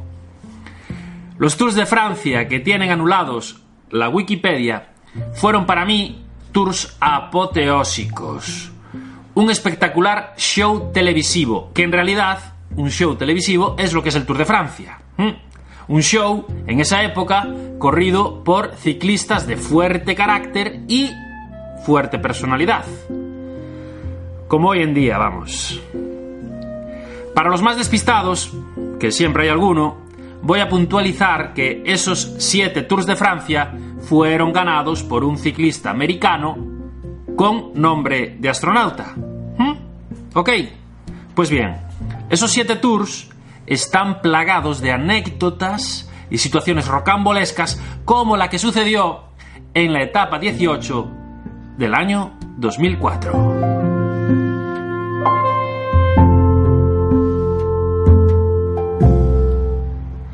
Ese fue una etapa entre Annemasse y Lons Les Unières. Una etapa que ganó un español, Juan Mi Mercado. ¿Os acordáis? En esos años, Juan Mi Mercado corría en el Quick Step. Y venció al sprint a su compañero de fuga, que era otro español, de sobra conocido por todos, Chente García Acosta. Pues bien, la historia rocambolesca no está en el triunfo de Mercados, sino en lo que pasó al principio de esta etapa. Veníamos de tres días de auténtica leña, tres días en los Alpes con tres victorias seguidas de Lance Armstrong, que en ese tour estaba mostrando un poderío brutal. Bueno, ganara en Villar de Lans, ganara al día siguiente la crono de Alpe d'Huez y al día siguiente la etapa de la Gran Bornard. Tres etapas. Y esta etapa, de la que vamos a hablar, tenía todos los signos para ser una etapa tranquila. Y efectivamente, se produjo una fuga al principio de la etapa, en el kilómetro 32, inocua para la clasificación general. Ahí se metió media docena de corredores, entre ellos el francés Sebastián Gioli, que era el penúltimo, a casi tres horas y media de retraso. Pero esta fuga, contra todo pronóstico, provocó la intervención del gran jefe. El pelotón flipaba al ver saltar a Armstrong tras estos seis fugados, hasta que se dieron cuenta de quién estaba metido en la fuga. Estaba un modesto ciclista italiano llamado Filippo Simeoni. y ese chaval hacía tiempo presentara una querella judicial contra Armstrong por una problemática sobre el dopaje. Pues bien, ¿quién era Simeoni? Simeoni era un peculiar corredor italiano que en esa época corría en el Domina Vacance. Durante el 2001, Simeoni reconoció haberse dopado con EPO y otras hormonas, siempre recetadas y bajo el control médico del italiano Michele Ferrari. Se metió en terreno fangoso y acusó al médico italiano de dar medicina de la buena a muchos corredores del pelotón. Armstrong, que como todos sabéis tenía a Ferrari en gran estima, pues que se debió sentir un pelín aludido y llegó a llamar mentiroso a Simeoni en un programa de televisión. Tras esto, desairado, el corredor italiano presentó una querella contra el americano. Ya ves qué líos. Pues estamos en ese tour. El tour ya estaba sentenciado a falta de tres días. El tejano exhibió su espíritu justiciero y cuando vio que Simeoni saltaba del pelotón para unirse a la fuga en la que estaban los españoles Mercado, Chente García Costa y Juan Antonio Flecha, pues se marchó furioso a por él. A uno de sus compañeros del US Postal, Armstrong le dijo, a este tío no le dejo marchar. Chao. Chente, que era un hombre de equipo en el Illes Balears, un gregario, pues ese día tenía el día libre para buscar algo grande en la etapa. Y cuando vio llegar a Armstrong a la fuga, exclamó, ¡Carayo! ¿Pero qué pinta este tío aquí? Armstrong comenzó a participar en los relevos al frente del grupo, tirando, pero vamos, fuertísimo. Los fugados, poco a poco, fueron aumentando la ventaja de 45 segundos que tenían al principio hasta 2 minutos. Simeoni, intimidado, se puso a la cola de la fuga y fue el único que no entró a dar relevos. Todos comenzaron a comprender lo que estaba pasando. Pero por si no estaba claro, el propio Simeoni les dijo, ¿pero a dónde queréis ir? ¿No veis que os vais a llevar a este tío con vosotros? Entonces, en esa fuga empezaron las negociaciones. Chente García Acosta, que era el más veterano, se acercó a Armstrong e intentó convencerle pues que que se dejase de historias, que se dejase que se fuera para atrás y que dejase ir la fuga. Después otros se acercaron a Simeoni para hacerle ver que mientras él siguiese en el grupo, Armstrong no los dejaría irse. El italiano, gregario como el resto de los fugados, decidió entonces parar. Y la furia justiciera de Lance Armstrong se aplacó. Esa disparatada aventura había durado 14 kilómetros. La fuga continuó y llegaron al final con opciones Chente García Costa y Juanmi Mercado. Y al sprint ganó este último. Simeoni entró en meta llorando. La mayoría del pelotón le había dado la espalda por chivato e incluso dicen que cuando fue capturado por el gran grupo, pues que recibió algunos improperios. Ese era el ciclismo de esos años. Un ciclismo que hoy, 15 años después, pues sí, podemos censurar, pero a saber qué será del ciclismo de hoy dentro de otros tantos años, ¿eh? Ferrari y Armstrong ya fueron duramente castigados y borrados sus triunfos de la Wikipedia, y Simeoni, a pesar de todo, corrió 15 temporadas como profesional e incluso llegó a ganar dos etapas en la Vuelta a España. La Vuelta a España del año 2001 y en la del año 2003. La época en la que se rodó más rápido de la historia. Y digo yo, si Simeoni fue capaz de conseguir esos logros a pan y agua, me pongo a sus pies.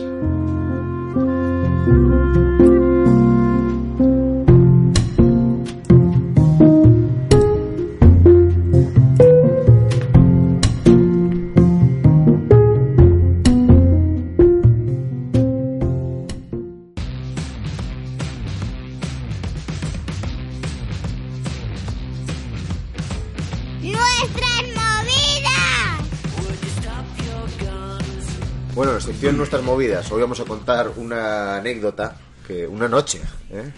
extraña en la ciudad de Granada. Una noche. Eh, a colación de... pues, bueno, teníamos la intención de pasar un fin de semana de traca, porque Eduardo estaba trabajando por allí cerca. Eh, yo tenía eh, un, un parque solar eh, también cerca de Santa Fe, creo recordar. Entonces nos juntamos allí, eh, aquí con, con el que nos acompaña, con Gen, un viernes para darlo todo. Joder. Y madre mía, madre mía, vaya noche. Jo, qué noche, ¿eh? Como la peli Sí, sí, sí. Yo estaba cu- currando ahí en, en Archidona. Llevaba ahí unos cuantos meses y, y de repente eso, se juntaron los astros para juntarnos nosotros tres en Granada y petarlo. Y petarlo, pero bien. Y un compañero de, de curro tuyo también, muy majo. Sí, sí, sí. Hostia, Javi, tío, me cago en Dios. Hubo un cuarto, pero es que hubo un quinto en discordia que es el mucho. quinto- mejor. el quinto es Pero mejor, espera un momento, porque salimos de viernes y salimos de sábado. Y yo confundo las dos noches, ¿eh? Sí, salimos dos días, sí. Y, y yo creo que en una estaba este Javi y en la otra no. en la primera noche eh, Javi estuvo, pero acabó él antes y se acabó. ya. Javi era eh, mi ayudante de topografía.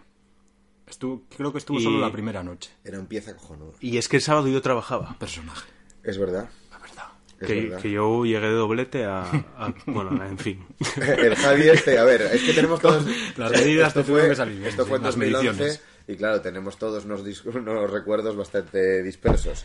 Yo recuerdo el Javi este, que llegamos a las 5 de la mañana a la... No, fue a la segunda de la noche, joder, fijo. Cuando él Porque- vino, sí. Cuando él vino, porque Sí, tú sí. te quedaste a dormir con nosotros en la pensión Es verdad. Y él no quería dormir en la pensión porque tenía que pagar unos 10 euros. Es verdad. Y me dice, no, yo duermo por ahí en un portal o algo. Digo, no, se, pero quedó en bueno, un, se quedó en un bar. hace fresco, no sé. Y dice, bueno, pero eso, la sudadera esa nueva que llevas de, de North Face, que me había costado 70 brazos, en la roca del Vallés, me dice que una sudadera de ciento y pico. He comprado ayer el, Hostia, el- la roca personajes, Vilas, tío. aquella. Acabé muy mal con él, ¿eh? Eh, y dice, No me la das, me la das, yo me tapo con ella, duermo en un portal por ahí tirado hecho una puta mierda, y ya mañana, si nos vemos, ya te la doy.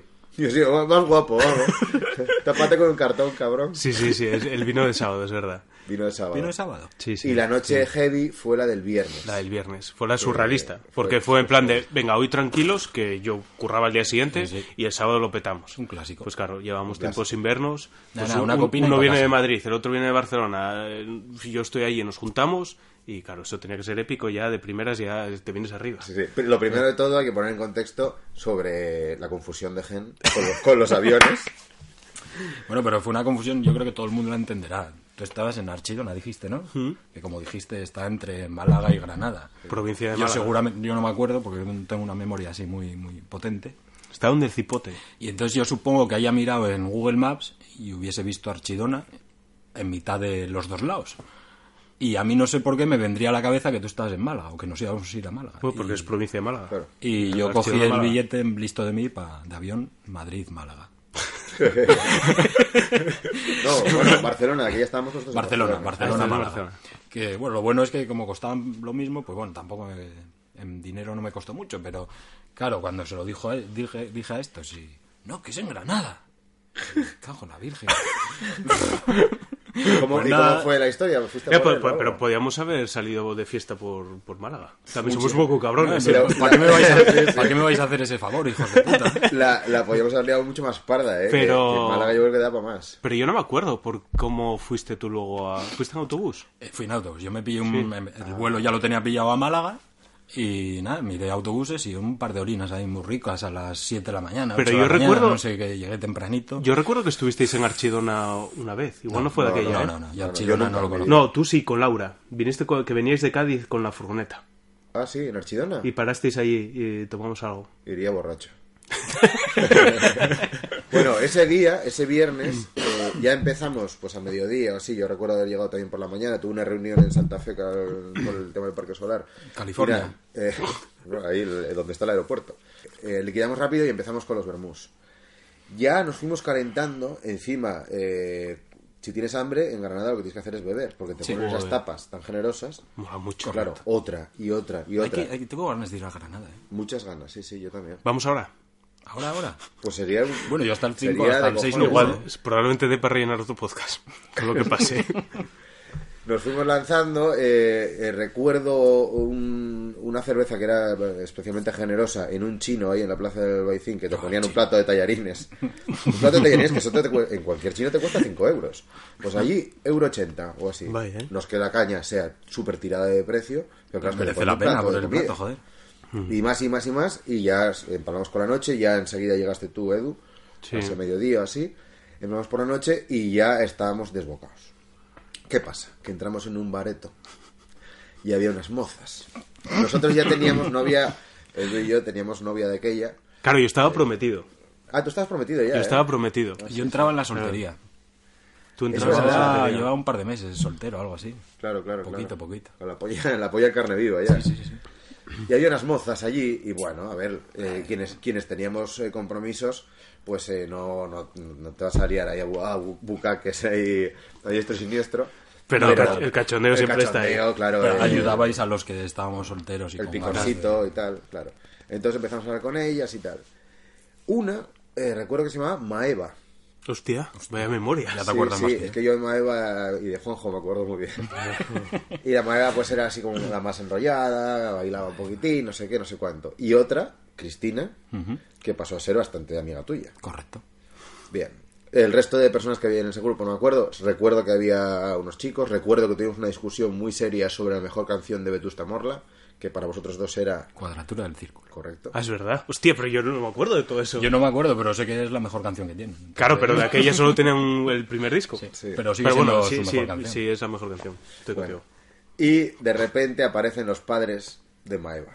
Sí, señor. Juanjo. Juanjo entró en acción, entró en escena. Vale, Personaje- o sea, Maeva- los padres de Maeva Era Juanjo. vale. Claro, claro. Ah, ahora ya sé quién es Maeva. ¿A tu Maeva la conoces? O sea, ¿te acuerdas De ella? vista, sí. O sea, yo solo, de cara, solo recuerdo a Cristina, porque luego, bueno, pues hubo más lances, ¿no? De, Sí, hubo del más- juego. hubo más y a Juanjo, bueno, porque Juanjo fue Juanjo.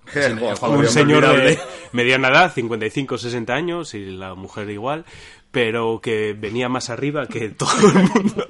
Tiene un espíritu juvenil. Juanjo no- venía con gana de fiesta y no sé si venía con otro matrimonio, que bueno, venían, Teni- venían- sí, venían sí, más colegas, ¿no? Sí, sí. Mm.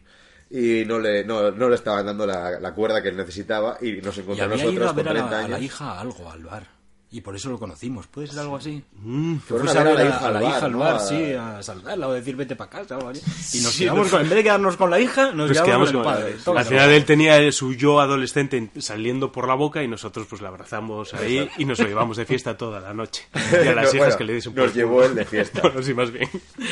Ahí acabamos, bien, en- en cada bareto era peor. Hostia, me acaba de venir a la cabeza. Eh, Acabamos en un bareto que había un colgado que hacía esculturas con caras de cacahuete. Oh, mira, en, e- en ese sitio, en ese sitio tengo una puya que, que a mí me dolió tantísimo. En ese sitio estaba el fulano ese haciendo las cáscaras de cacahuete. Me estuvo enseñando fotos del Facebook y hacían unas cosas. Un Tenían, dinosaurio. tenían un, un perchero ahí con movidas raras, ahí en plan de un tutú colgado y no sé qué, no sé qué más. Y ahí entramos y pedimos chupitos de, de licor de hierbas, de orujo de hierbas. Y digo, Puto oye, que. Chupitos de, de orujo de hierbas, tal. Lo pone y se pone ahí, pone unos típicos vasitos pequeños. Sí. Oye, no, perdona, mira, nos lo pones en un vaso de tubo con dos piedras de hielo, por favor. Ahí el fulano cogió, lo puso, no sé qué tal. Nos lo bebimos todo, estuvimos ahí de cachondeo, estuvimos con el de los cacahuetes. De puta madre, y cuando pagamos para marchar, dice el fulano, que sea la última vez que venís con vuestras imposiciones del norte Hostia. al sur a pedir las cosas. Aquí se toma en chupito. Y, hostia, Mira. ¿En serio? Joder, ¿no os acordáis de eso? No, no, yo Hostia, a mí eso, te juro, ahí. te Sí, juro sí, que me, me quedó grabado a fuego. El, yo, hijo puta, pues haberme dicho que no me lo ponías así a tomar por culo. Dice, imposiciones del norte. Pues Yo, norte pero que, sur, que- que te pongo una bomba. Patrick, Patrick Swayze. ¿eh? Ese fue el de los piratas, seguro. ¿El de los piratas? Sí, son de ahí, de Granada, ¿no? De los No, planetas. los planetas. Bueno, son Ay, las, estaba dos, pensando en Iván Ferreiro ahí. las dos igual de mierdas. Uh, ¿Qué dices? No me compares los piratas con los planetas. Ojo que se desvía el tema. Hostia, los planetas, que es esa desidia cantando que tiene el J. Y los ahí. piratas que tienen dos Mira, el canciones cumpleaños buenas. total está bien. ¿Los piratas? Tienen Hostia, dos canciones buenas. Que no, joder. Años 80 y pa' tu puta madre, ya. Esa no la conozco. No, esa, esa no. En bueno, fin. ahí salimos. Recuerdo del, del bar de los cacahuetes flipando. Yo, la verdad, Yo flipé con los cacahuetes. Al nuevo Andy Warhol, porque lo que hacía ese hombre con las cáscaras de cacahuete, tela, decía, de- decía yo, tendrás que comer muchos cacahuetes para eso. Dice, no, los comen otros por mí y me, y, y me dan, y me dan las cáscaras. O sea, él tenía... Era un palumpas. cacahuetes. Tenía un ejército de serpas, un palumpas, ¿no? Que, que le venían a su casa y tal. Bueno, supongo que admitiría donaciones todavía. Calle Málaga, eh, no, calle Granada, el número uno, primero A, mal, eh, Granada. Podéis mandar ahí los que queráis. Y, o apartado de correos 1, Granada. Y, y yo marché allí diciendo, pues no sé si el loco es él o yo, que porque no le comprendo. Hostia, bueno. Juanjo ya estaba bastante arriba. Los chupitos aquellos eh, le acabaron de hacerle explotar. Y bar tras bar tras bar, en cierto momento, cuatro y pico de la mañana, recuerdo que íbamos tambaleándonos por la calle, y dice Edu, yo me tengo que ir, que a las 8 entro en la hora. Joder, Y dice la hora que tengo a 100 kilómetros. Y dice Juanjo, momento épico, ¿eh? Y dice, espera, espera, vamos a tomar la última en un bar que conozco yo, que hay unas chavalas muy majas. Y llama a casa. Y decimos, Juanjo, pero como un bar de, de chavalas muy majas. Dice, un puticlub de rusas. un puticlub de rusas que hay aquí al lado, que si entras no te dejan salir. Hostia, el puto Juanjo, tío. Nada, nada, fue- era muy grande el personaje ese. Pues yo tengo mensajes de ese día que le mandé a mi, a mi, la que hoy es mi mujer, de aquella mi prometida, diciendo, ya tengo padrino para la boda, se llama Juanjo y te va a encantar. y yo se lo dije a él y se lo decía súper serio, y él, él encantadísimo. Estaba, estoy enamorado de Asturias, a mí me encantaría, tengo excusa para subir, que con mi mujer vamos mucho, y yo, pues el padrino. Y de hecho, estaba mirando antes el, el esto, la lista de contactos del teléfono, Claro, claro. y si me voy a, a la J de Juanjo, me encuentro a Juanjo el Grande. Lo tengo como Juanjo el Grande. Si queréis lo llamamos, foto, ¿eh? Mira foto, ahí. ¿eh? Hostia, 636. Juanjo, sí, igual, Oye, cabrón. ¿eh? vamos a subir un stories con la foto. Dale, dale, la foto la tengo, la tengo. Ya en los próximos días eh, podéis ver. O no stories. actualiza la Es foto que o no cambió. después de aquella noche, pues igual dos o tres meses después, yo volví con otros colegas a Granada Claro, y me lo encontré. Esto es lo más gracioso. Y me lo encontré otra vez y seguí la, eh, eh, de fiesta. Recuerdo que no fue tan épica, pero él estaba arriba. Era, de hecho, cuando me lo encontré igual eran las 6 de la tarde y él estaba tomando gin tonics. es que la cara es de muy de fucker, ¿eh? Sí, y de sí, sonrisa eh, pagada a tocateja. Tengo que encontrar la Tiene foto que entera. a lo ¿eh? mejor para, Grande. para él nosotros hayamos sido unos más. Sí, sí. Sin embargo, él para nosotros ha, ha sido el zoom. El, Claro, claro. Ah, no, no, no. Yo, yo me quiero imaginar que él ahora mismo está grabando un podcast hablando de aquella noche también. Algo Pues así. yo- a la mujer, a la mujer, Juanjo, te veo mustio. Pues yo creo que ¿Qué eso lo hacía con perdió el todos. Barça y tal. No, es que echo de menos a los colegas. tal, ¿eh? Al final no, me- no me llamaron para ir a la boda aquella, ¿eh? Vaya, ¿eh? Que será de, de- de mis ahijados. Él con su chaqué. Eso es lo que queremos pensar nosotros. Pero yo creo que a cada extranjero, extranjero que fuera de Granada, que pasa por ahí, lo intenta agarrar y le hace la misma porque quiere ir al puticlub de las rusas. Es verdad, Pues igual, se igual. ir solo. Igual ya tiene una estatua allí, ¿eh? Igual que tiene Rufo, el perro movido, joder, pues... Ese momento de vergüenza de que entras y dices, no, es la primera vez que vengo. ¿Qué? Juanjo, lo de siempre. la de siempre. Es Juanjo, la de siempre. O las de siempre, Las ¿eh? de siempre. Juanjo era muy hombre, ¿eh? No le valía con una. Hostia, qué Te tengo guardada la habitación, Juanjo. Sí, sí, sí. Juanjo el Grande. Pues menuda resaca más guapa. Yo tuve otra reunión el lunes por la mañana y me recuerdo morir, ¿eh? Bueno, pero piensa que nosotros la resaca la pasamos durmiendo hasta que quisimos, nos levantamos Uf. y fuimos... No, esto fue el... Ah, Claro, el ¿tú viernes- estabas? ¿Tú no te ibas a currar? Yo, El sábado por la mañana. yo el viernes me fui a currar ah, y llegué de empatada ahí. Pero fue cuando vimos a Juanjo, ¿no? El viernes. Fue de viernes, sí, Y sí. tú fuiste a currar y nosotros Sí. a dormir. Eso es. Y a levantarnos y a cervecear. Que vamos a ver la Alhambra. Ah, sí. Y es que la Alhambra lleva muchos años ahí. No, ¿Qué prefieres, Alhambra o cervezas?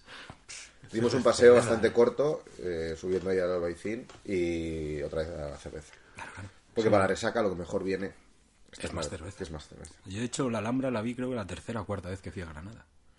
Siempre, siempre me pudo más la cerveza. La cerveza Alhambra.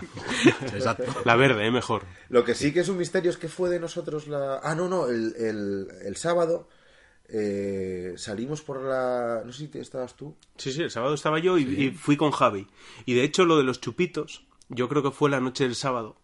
Ah, porque porque estábamos así que no nos entraba ya nada de alcohol, que estábamos ahí todos jodidos y seguro que en unos chupitos que son digestivos, a partir de aquí arrancamos. Sí, sí, sí. Sí, y luego acabamos en, eh, en una especie de En la teatro discoteca, discoteca. Sí, cuando conocimos sí. a las Ah, mozas estas. Ah, Cristina. No, entonces Cristina no estaba en el No, grupo no, de... volvía a estar allí Cristina. ¿Sí? Sí, la conocimos la noche anterior, pero Cristina volvía a estar en esa, en esa discoteca que está en el centro de Granada, no me acuerdo nunca el nombre. Yo volví allí otra vez y le di una pardísima también, que no la puedo contar. Pues ya tiene que ser. Porque es que tuve que ir mucho a Granada por el, por el parque aquel que dio de problemas. Ya tienen tu cara puesta en algunos bares o algo así. En la, que, en la discoteca teatro esa, yo te digo que si voy hoy, a lo mejor no entro. Ahí Y- tuvimos problemas para entrar, ¿no? O algo. Eh, Yo creo que o no, porque no- nos metió Cristina. Ah, ¿y no había una movida de, al- de un Mendas con unos malabares? Hostias, es que Yo estoy recuerdo, recuerdo que te perdimos confuso. a ti un rato porque fuimos a por las chaquetas o no sé qué y desapareciste no sé cuánto tiempo. Había un piso de arriba, algo así. Y, Ah, es verdad, y ¿eh? estuvimos bastante. O sea, Ah, porque y ella, nos ella- no todos. quería. Cristina no, No, no, quería. no quería, no quería. Y no, no quería, no quiso Lo noche. único que conseguí fue que me marcasen los labios en la frente, en mi calva frente. Eh, Ya, eso es fácil. Es- es eso un hace- triunfo. Pero nada más. Pero luego, con el tiempo, luego Con sí. el tiempo sí. La engañé. Sí, Está bien, está bien. Y Sí, sin sí, Tinder, No, ¿eh? muy maja, Cristina. Pues- eh. Cristina, un beso. Es un. Cristina que trabajó vendiendo turrones. Sí, muy ricos en Madrid. Y tabaco, ¿no? Y tabaco. Muy rico el tabaco también. Tomaco. Eh, fue una noche bastante extraña en, en aquel teatro o discoteca, tío, que... Pero, o sea, yo recuerdo una anarquía absoluta. De repente, eh, pues a lo mejor te encontraba y estabas con 20 personas que eran todos tus super amigos en aquel momento. Todos a los minutos, pero amigos, sí. Nadie te conocía, ni tú a ellos. No, y de repente tú y yo, en otro grupo, éramos los reyes. De repente nos echaban a hostias porque le habíamos faltado a alguien. Fue, Sí, sí, en Las Vegas, eh, total, ¿eh? Sí, no, nos pilló ahí un momento de esplendor a todos de la Sí. Virgen, ¿eh? Y unas ganas de hablar y de, de, de forzar la paz en el mundo. Y sin, y sin- Forzarla, y sin ¿eh? droga, ¿eh? Sí, sí, Y sí. sin droga, y sin droga. Pero bueno, oye, dejarnos en los comentarios, los que no nos escucháis en Evox, lamentablemente no hay opción a, a comentarios, no sé, en Google Podcast y tal, en, en- en Apple no, yo utilizo ¿Spotify? Apple. En Spotify lo de los comentarios no lo sé. Si hay manera de que dejéis comentarios en las plataformas, nosotros no los estamos leyendo. Juanjo, estamos, comenta. solo estamos leyendo los comentarios de iVox y respondiendo en la medida de lo posible siempre. Sí.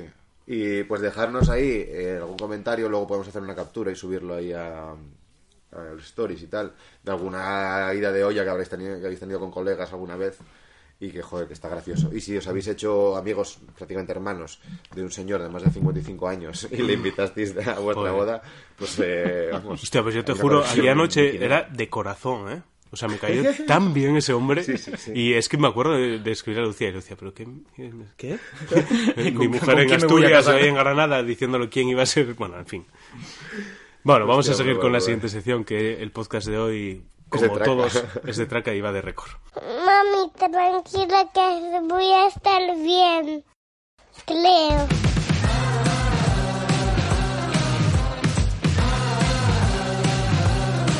Mami, mami, tranqui que vamos a estar bien, Creo, creo.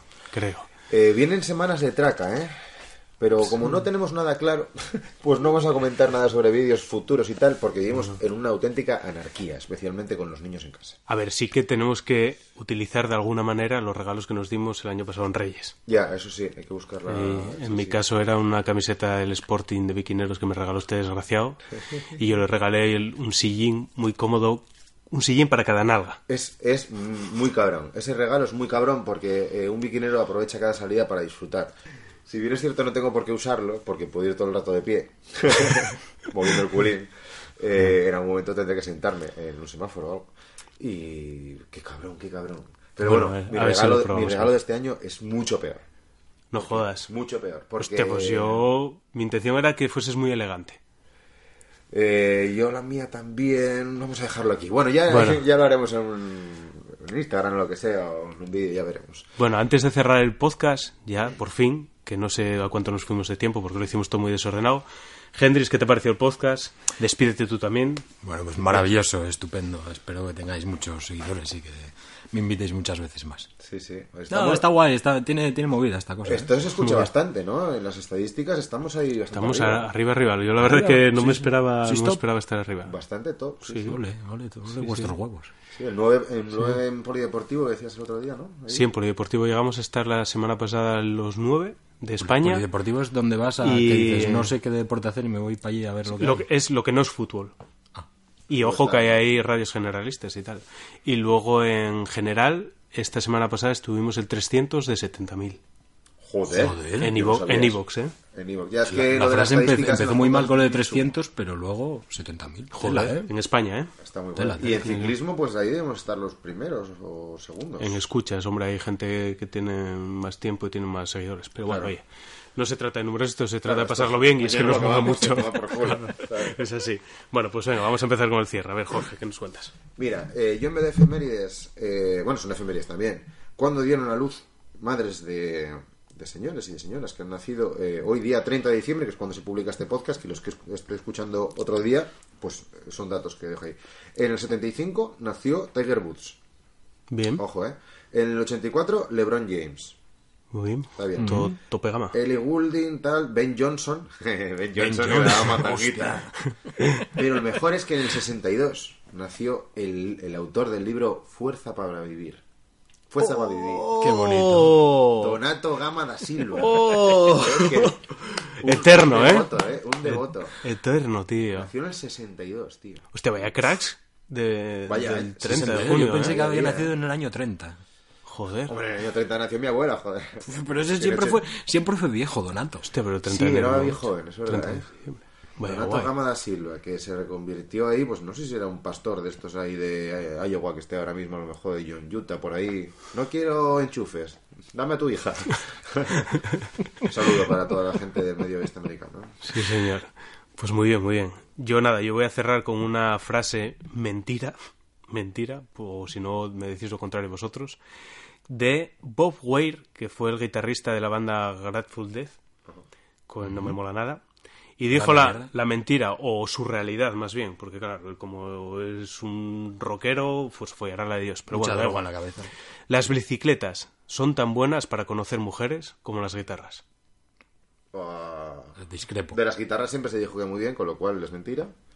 O Es es cierto y somos nosotros los que no tenemos ningún éxito. Nah, yo diría que él es guitarrista y la bicicleta pues le vino después, ¿no? Claro, tendrá una bici por ahí por casa y ahora chorba.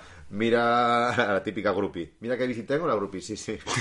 Mira qué guitarra tengo, sí, sí, sí, sí, sí. sí, sí. Y aquí está mi herramienta entre las piernas. Bueno, pues Weir, te odiamos. Venga, besín, Un chao. besín, chao,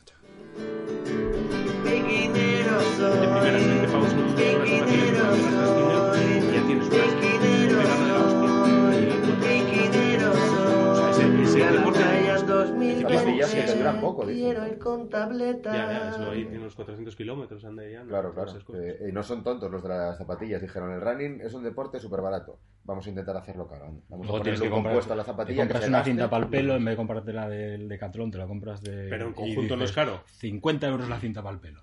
En vez de los Qué 10 euros de la plaza. exagerado es. Mira, para bici es muy fácil. Todos los tenderos suelen ser gente ya de una cierta edad porque tienen que tener atesorar una experiencia. Y esos tenderos tienen hijos. Entonces tú llamas un día a la tienda y dices, ¿qué tal? ¿Te queda la tija de carbono tal que cuesta 300 euros? Y dices, sí. Dice, bueno, perfecto. Mira, tengo a tu hija secuestrada en casa.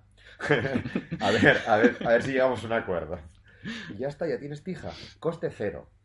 Pero hay que tener buen material, porque si no tienes un buen material te hundes. Y si no tienes buen material y no puedes pagarlo, lo que te, lo que te aconsejo es que no tengas amigos. Porque tus amigos te van a estar dando la brasa todo el puto Pero día. eso te pasa ¿Dónde con vas todo- eso? con- que con llevas todo en la 10 vida. velocidades, subnormal, doble plato montaña. Madre mía, qué vergüenza ir contigo a cualquier lado. Eso no puede ser. Pero eso es porque sois unos elitistas de mierda. Eso te pasa con todo en la vida. Si no tienes Que dinero, no, puedes gastarlo. No, y todos te miran, ah, mira, el que no tiene dinero. Ah, va con pantalones rotos de hace 20 años. Bueno, perdóneme, señor. No tengo dinero para ir comprar con- en más. No me vas a admitir, dame cerveza de la barata.